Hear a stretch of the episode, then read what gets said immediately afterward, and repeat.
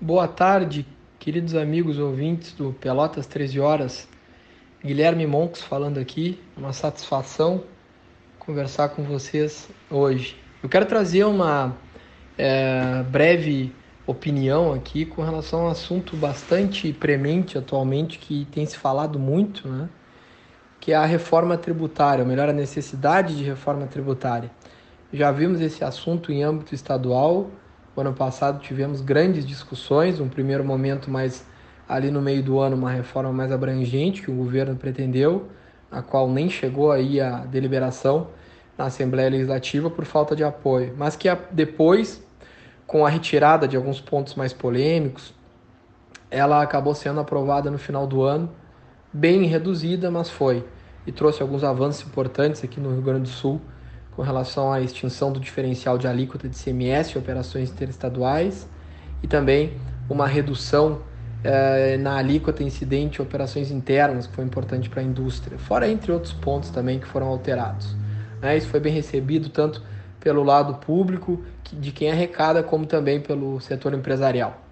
Mas nós precisamos superar também esse ponto em nível federal. E talvez, amigos e ouvintes, aí é que esteja a maior importância, porque é, a profundidade da reforma em nível federal é muito maior né? e é o que efetivamente a gente precisa. E eu quero fazer uma reflexão aqui com vocês que a discussão da reforma não é, é pelo aspecto de redução da carga. Claro, se vier a redução da carga também é importante. Mas na verdade o que nós precisamos é uma adequação tributária, uma simplificação melhorar a lógica do sistema, fazer que ele seja o sistema tributário mais abrangente, mais previsível, deixar de ter distorções aqui a colar com setores muito favorecidos com isenções e reduções e outros, por outro lado, sobrecarregados.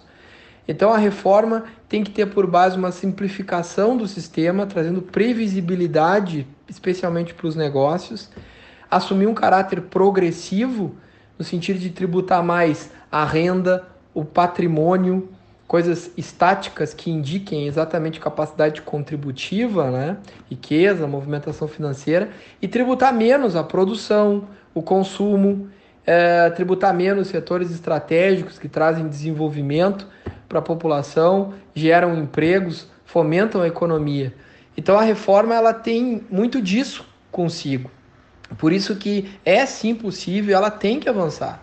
Eu tenho ouvido até de forma bem auspiciosa algumas notícias que há até uma meta, uma previsão entre uh, um, um, um, contato que foi feito com os presidentes recém-impossados do Senado e da Câmara de Deputados, para que em até oito meses, parece que seria a meta, já se ter votado o texto da reforma tributária aqui no Brasil obviamente com o período de transição que vai acontecer. Eu torço muito como advogado tributarista e corporativo que isso realmente ocorra. Me parece que vai ser um claro sinal para os investidores que o Brasil é um país bom para investir, mais previsível, que tenha como se é, saber exatamente o que vai se pagar de tributo, seja menos complexo, diminuindo a possibilidade de erros na apuração e recolhimento de tributos, e a gente consiga, assim, tributar mais é, a, o patrimônio, a renda e menos o consumo e a atividade produtiva. Tá bem? Essas seriam minhas colocações aí. Desejo um excelente, é, uma excelente tarde para todos. Um forte abraço.